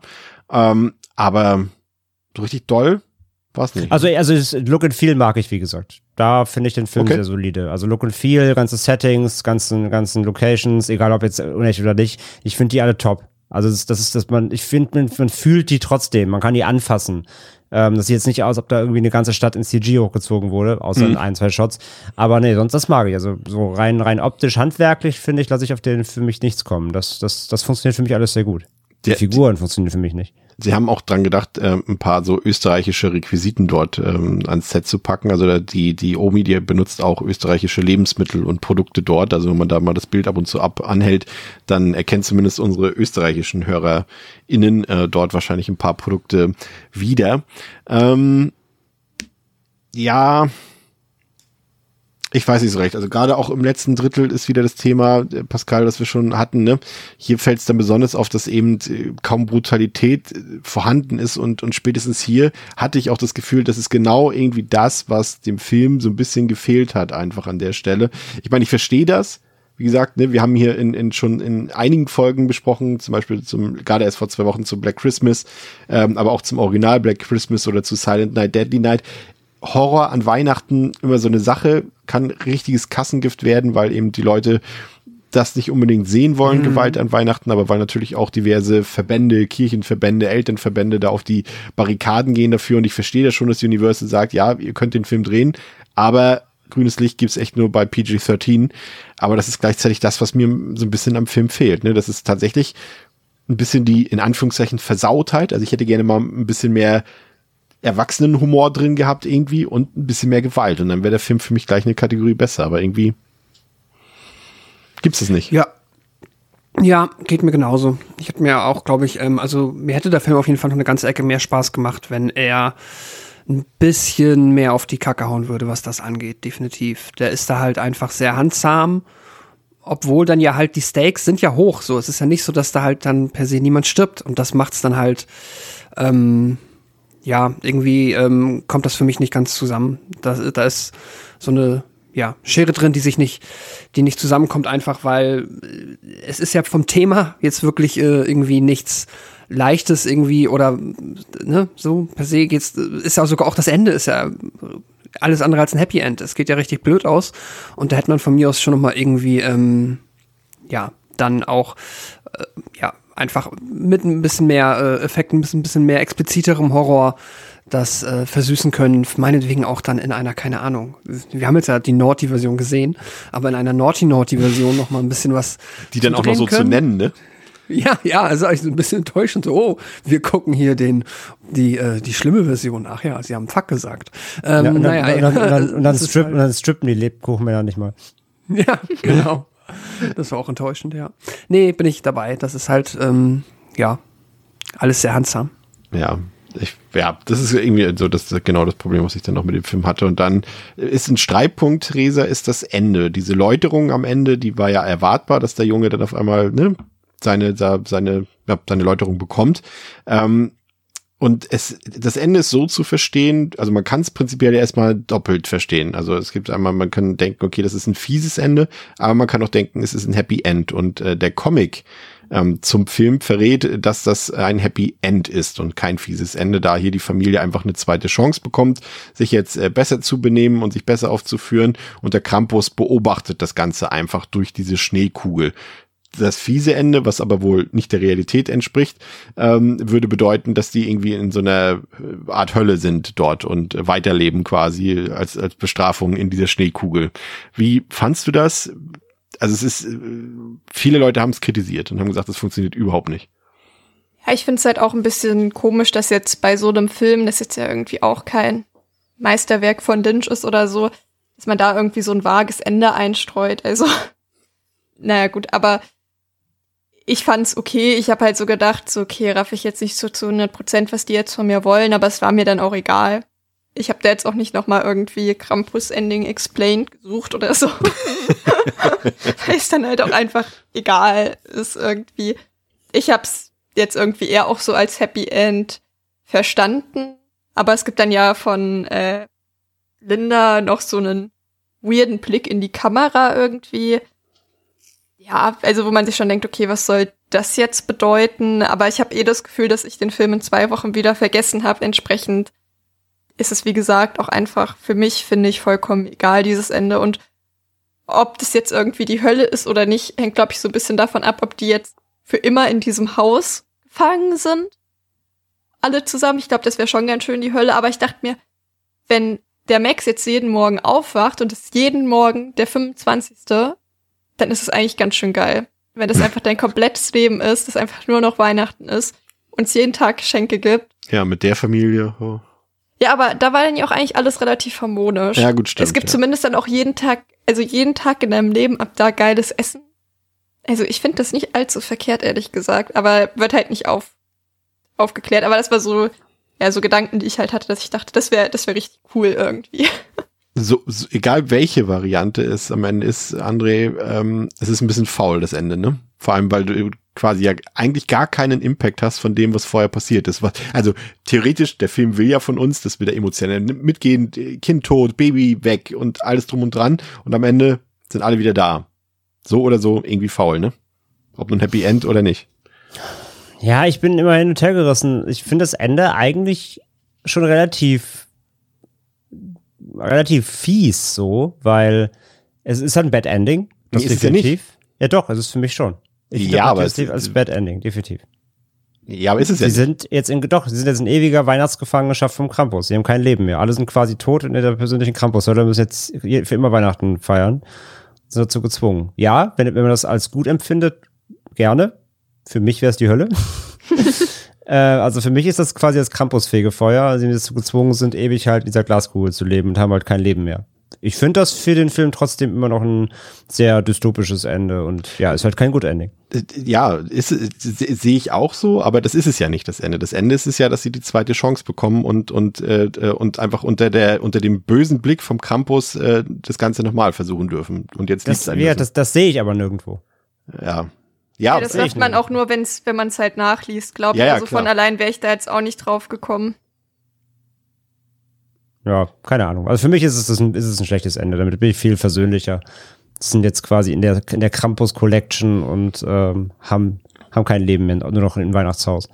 da habe ich mir auch die Frage gestellt, welche Rolle da eigentlich die Omi dann spielt.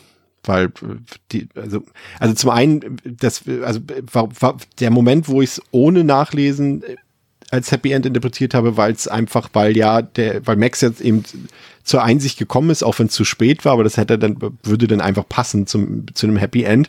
Und zweitens irgendwie die, die Sache mit der Oma, die hat irgendwie für mich da nicht so ganz rund ins Ende reingepasst, dass sie dann quasi auf einmal wieder da sein darf bei den anderen, obwohl sie ja eigentlich nicht geläutet Ja, sie, sie ist ja mit eingesperrt. ja, Sie aber hat jetzt auch verkackt, mitgehangen, mitgefangen. Da gibt's keine Ausnahme, auch nicht für Oma. So. Ja, sie hat ja auch verkackt, glaube ich, oder? Wenn sie, wenn man die, die Hintergrundgeschichte sieht, hat sie ja eigentlich auch mit verkackt, oder? Ja, ja, sie ist ja dafür verantwortlich, das Krampus überhaupt. Genau. Aber Max Ja, ja, genau. eigentlich nicht. Und deswegen Nee. verstehe ich nicht, warum, warum die denn, wenn es ein, also ein fieses Ende sein soll, warum sie beide gleich bestraft werden. Die Metapher ist, die blöden Europäer sind alles schuld.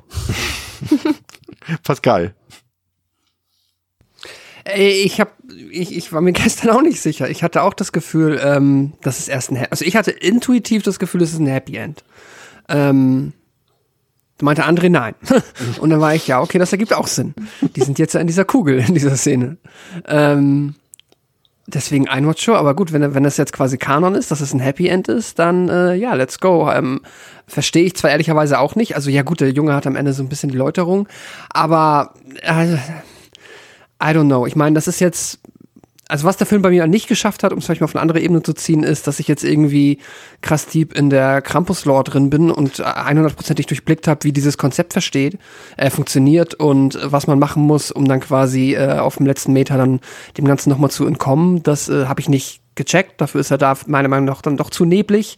Ähm, aber ja. Vielleicht auch verschneit. Ja, vielleicht zu verschneiden. Also vielleicht, vielleicht müssen wir da ein bisschen ins, ins Krampoversum reingucken. André. Ja, es gibt ja, genau. oder Pascal, es gibt ja da offenbar äh, ganz viele Filme, die nicht zu dieser Reihe gehören, die eigene, einen eigenen Kosmos äh, geschaffen haben. Ich sehe hier Krampus, The Christmas Devil, Krampus, The Reckoning, Mother Krampus, Krampus, The Devil Returns, Krampus Unleashed, Mother Krampus 2 Sleigh Ride, Krampus Origins, Krampus The Return, kommt jetzt ganz frisch raus. Ähm, also vielleicht müssen wir uns da nochmal eingraben, um das verstehen zu können. Riecht nach Krampus-Special. Krampmania. Die Krampuswochen. Oh. Jetzt haben wir wieder was getriggert. Ich weiß es jetzt schon wieder.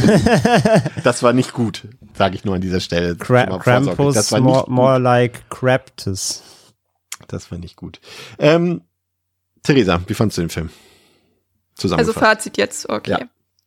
Ja. schade, dass du mich als erste Person fragst, weil ich habe mal wieder noch keine Wertung vorbereitet, weil ich mal wieder dachte, hm, wird mir schon im Gespräch irgendwie dann klar werden, was ich davon die halte. letzte Person hat immer den Vorteil, dass sie sagen kann, wurde ja schon alles gesagt. Ja, genau. Ja, ich habe mir auch noch keine Sternewertung, weil ich habe den gestern geguckt und war so, irgendwie könnte man dem dreieinhalb geben, man könnte aber dem auch irgendwie zweieinhalb geben. Weil zum einen hat mich schon irgendwie vieles, so wenn ich drüber nachdenke, gestört, aber gleichzeitig war es mir auch beim Gucken irgendwie ein bisschen egal und ich war auch nicht, es war nicht so, dass ich irgendwie nicht unterhalten wurde und weil das so ein, dieser Film einfach so eine Gleichgültigkeit, die ich aber auch eigentlich, wenn ich nicht mehr näher drüber nachdenke, gar nicht so richtig negativ bewerten kann, in mir irgendwie zurücklässt, weiß ich nicht so recht irgendwie, was ich damit anfangen soll. Jetzt so nach dem Gespräch tendiere ich irgendwie eher zu zweieinhalb. Einfach, weil doch so viel für mich eigentlich nicht so gut funktioniert hat. Aber wenn ich ehrlich bin, gestern nach dem Gucken dachte ich mir so, ja, das war doch eigentlich ganz gut soweit. Und ja, also ich ähm, gehe jetzt erstmal mit den zweieinhalb von fünf, weil ich glaube, das ist eigentlich für das, was ich alles zu kritisieren habe, die angemessenere Bewertung ist, weil ich eben finde, dass die Figuren zum Großteil irgendwie egal sind. Ich hätte mir entweder konsequenten Horror gewünscht, ohne Lebkuchenmänner, ähm, oder ich hätte mir mehr Humor gewünscht, dann vielleicht auch mehr Humor in den Dialogen, weil da fehlt der komplett, aber er ist irgendwie so richtige Witze oder ein paar gute Gags gibt's halt irgendwie gar nicht, außer am Anfang so ein bisschen. Ja, einfach irgendwie so eine klare Linie hat mir da gefehlt. Und wie gesagt, ich bin mir sehr sicher, dass ich den ruckzuck wieder vergessen habe oder mich nur noch an so ganz, ganz einzelne Sachen erinnern kann. Alleine als ich jetzt die Inhaltsangabe geschrieben habe, war ich schon so, ist denn noch mal mit dem Baby passiert? So konnte ich mich heute schon nicht mehr dran erinnern, was gestern Abend mit dem Baby passiert ist. ähm, ist eigentlich auch nicht so ein gutes Zeichen. Ja, also irgendwie, die Idee finde ich an sich total cool und vor allem, ähm, besonders hervorheben muss ich halt echt einfach, abseits von den Lebkuchenmännern, aber es dürfte jetzt mittlerweile klar sein, die das Creature-Design, was halt echt unfassbar cool ist und auch echt, wenn es gut eingesetzt wäre, richtig, richtig gruselig sein könnte. Ja. Aber davon ab irgendwie viel, was einfach gleichgültig ist. Also ich sag zweieinhalb von fünf. Hätte so viel besser sein können. Ist es leider nicht so richtig. Und ich glaube auch nicht, dass ich den Film allzu schnell, wenn überhaupt, noch mal gucken werde. Ich habe überhaupt gar kein Bedürfnis, den irgendwie noch mal zu sehen bisher. Ich glaube, das ähm, ist, glaube ich, auch, könnte ich mir vorstellen, bei uns allen so ein bisschen das Zati, dass es ein, ein Film ist, der einfach unter seinen Möglichkeiten bleibt, der eigentlich so viel mehr Spaß machen könnte, als er eigentlich äh, tut, aber es Mhm. eben nicht macht. Ne? Also ich fand so gerade so, äh, weil er auch so gut anfängt und so virtuos anfängt, aber er wechselt dann immer so extrem zwischen komplett uninteressanten Passagen ab. Dann auf einmal kommt der Campus und du denkst, oh cool, jetzt geht's ab. Dann ist aber erstmal wieder eine Zeit lang gar nichts. Dann denkst du, oh, das ist ja schön verschneit und alles eisig, gefällt mir. Nee, wir bleiben jetzt komplett im Haus.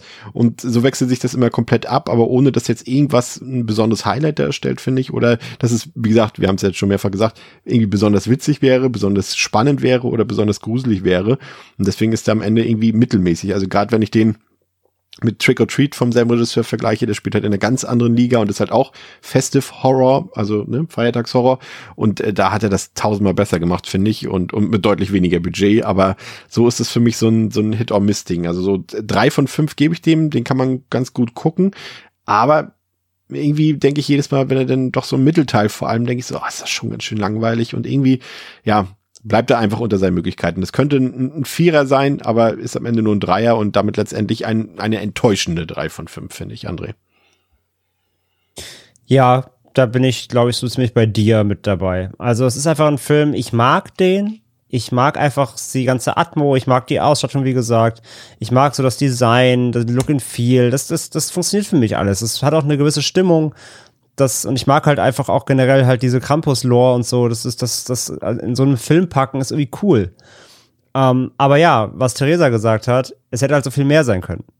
Ähm, wenn das Script besser wäre, wenn die, wenn die Charaktere irgendwie, ich meine, sie müssen jetzt nicht, nicht mega Value haben und, und da tief reingehen, aber irgendwie besser, besser, besseres Writing, dass mir die Charaktere irgendwie trotzdem wichtig sind, zumindest ein, zwei, drei davon, müssen nicht alle sein, kann ja auch Schlachtvieh geben, aber ähm, letztendlich sind mir alle irgendwie halbwegs egal und das ist schade. Ähm, und dazu kommt eben einfach, er hätte sich halt entscheiden müssen. Hätten sie wirklich lustig sein wollen, dafür fehlt aber halt bessere, auch besseres Gag-Writing und einfach auch da ein besseres Drehbuch. Ähm, oder will er halt wirklich gruseligen Horror sein, dann fehlt da auch wirklich die Ernsthaftigkeit dahinter. Und ja, eben vielleicht auch kein PG, sondern vielleicht dann doch lieber ein R-Rating. Aber selbst, du kannst selbst einen gruseligen PG-13, glaube ich, machen. So. Aber es fehlt Hatten an beiden. bestimmt auch schon, ja. Genau, es fehlt einfach an beiden Ecken und Enden. So, es ist, es, sie haben sich dafür entschieden, so echt so, so im Fahrwasser von beidem, so ein bisschen lustig, ein bisschen, bisschen slightly gruselig, bisschen creepy, aber nicht zu viel. Und ja, letztendlich ist es dann halt so weder Fleisch noch Fisch, wie man so schön sagt. Es ist halt so nichts von beidem so richtig. Und das merkst du halt einfach leider durchgehend bei dem Film. Und ich finde den jetzt auch nicht langweilig. Ich hatte jetzt auch trotzdem eine ganz, ganz solide Zeit, gestern jetzt auch nochmal zu gucken. Und ich finde trotzdem, dass der echt äh, easy auf so, ja, Weihnachtsfilm-Empfehlungslisten stehen darf, wenn man jetzt nicht die klassischen sucht. Ähm, weil, da finde, weil ich finde, da hat er schon seine Punkte so. Den, die, die Stimmung macht er schon auf und die finde ich, kann auch übermitteln. Aber es ist einfach, es ist viel verschenktes Potenzial irgendwie. Das ist halt, glaube ich, einfach was, was so schade ist ähm, letztendlich an dem Film. Und ähm, ja, ich bin auch bei drei von fünf. Und ja, wie gesagt, hätte, hätte echt mehr sein können als das. Eine kurze Auswahl an, an gruseligen PG-13 Horrorfilmen. A Quiet Place, Insidious, ähm, Drag Me to Hell. Mhm wären zum Beispiel drei Beispiele. Bei Insidious bin ich ein bisschen überrascht, dass der PG-13 ist, aber scheint mhm. so zu sein. Aber zum Beispiel Drag Me to Hell, ja, perfektes Beispiel eigentlich. Ist genau beides. Mhm. Ist, ist mega witzig und abgefahren, rhymy halt, und aber auch trotzdem echt spooky und hat krasse Jumpscares und so. Ja, es geht halt. Pascal. Ja, ich äh, schließe mich mehr oder weniger, äh, mehr oder minder ziemlich eurem Fazit an, dass der Film halt wirklich unter seinem ähm, Potenzial geblieben ist und da echt sehr, sehr viel mehr gegangen wäre. Da wäre mehr auf der Comedy-Ebene gegangen, mehr auf der Horror-Ebene und ja, hat leider auf beiden nicht so brilliert, wie ich es halt mir erhofft hätte, einfach ähm, ja, aufgrund schon des Casts und dem Production Value, das ja da ist. Ich finde trotzdem, dass der halt nett ist und ich meinte eben schon, ich finde ihn gemütlich und der ist halt auch auf keiner Ebene irgendwie jetzt äh, gemein schlecht, sodass man sich ärgert, außer halt über das verschenkte Potenzial. Ähm, wenn man damit dann aber irgendwann mal fein ist, dann denke ich mal, kann man den immer mal wieder gemütlich weggucken und äh, er hat halt diese Atmosphäre, die er dann schon hinbekommt, finde ich, die ihn zu einem guten Weihnachtsfilm macht, der dann halt aber ja auch nicht mehr ist als ein kleiner Weihnachtsfilm, den man mal so eben nebenbei gucken kann. Ähm, und ja, es ist ein bisschen schade. Ich habe mir tatsächlich äh, irgendwie erhofft, dass das ein, ja, ja, dass das ein äh, Film ist, auf den ich dann Bock hätte, den noch ein zweites Mal zu gucken oder den jetzt mal öfter in die Weihnachtsrotation reinzupacken. Aber wird's jetzt wahrscheinlich für mich nicht, weil da gibt's dann halt einfach zu viel hochqualitative, hochqualitative Konkurrenz. Doch, ja, so ist es richtig. ähm, genau, und ich gebe dem auch drei von fünf und ja, bisschen schade, aber auch jetzt nicht schlimm. Ja. Schlimm für einige wird sicherlich sein, dass es ähm, die letzte Episode des Jahres 2022 äh, gewesen ist. Wir können uns an dieser Stelle nur nochmal ausdrücklich ähm, bei euch bedanken dafür, dass ihr uns einfach immer so fleißig hört, uns unterstützt überall, dass ihr uns äh, so viel Feedback gibt, dass ihr einfach mit uns interagiert und ähm, das macht einfach äh, immer wieder wahnsinnig viel Spaß. Und ähm, ja, ist einfach toll, würde ich sagen. Also vielen Dank dafür. Und äh, wir freuen uns auf äh, die nächsten Episoden mit euch, aufs nächste Jahr mit euch. Das waren äh, meine letzten Worte ähm, für dieses Jahr. Ähm, André, was sind deine letzten Worte? Also im Rahmen dieses Podcasts. famous, famous last words. Meine letzten Worte sind vor allem eins. Ich schicke euch jetzt mal bei Skype ein Plakat. Den Wow. möchte ich sehen. Den möchte ich sehen. Uh, Krampus versus Krampus Bigfoot. versus Bigfoot, liebe Freundinnen und Freunde. Ähm, googelt es, äh, guckt bei Letterbox nach. Gro also das ist, das ist, glaube ich, große Filmkunst.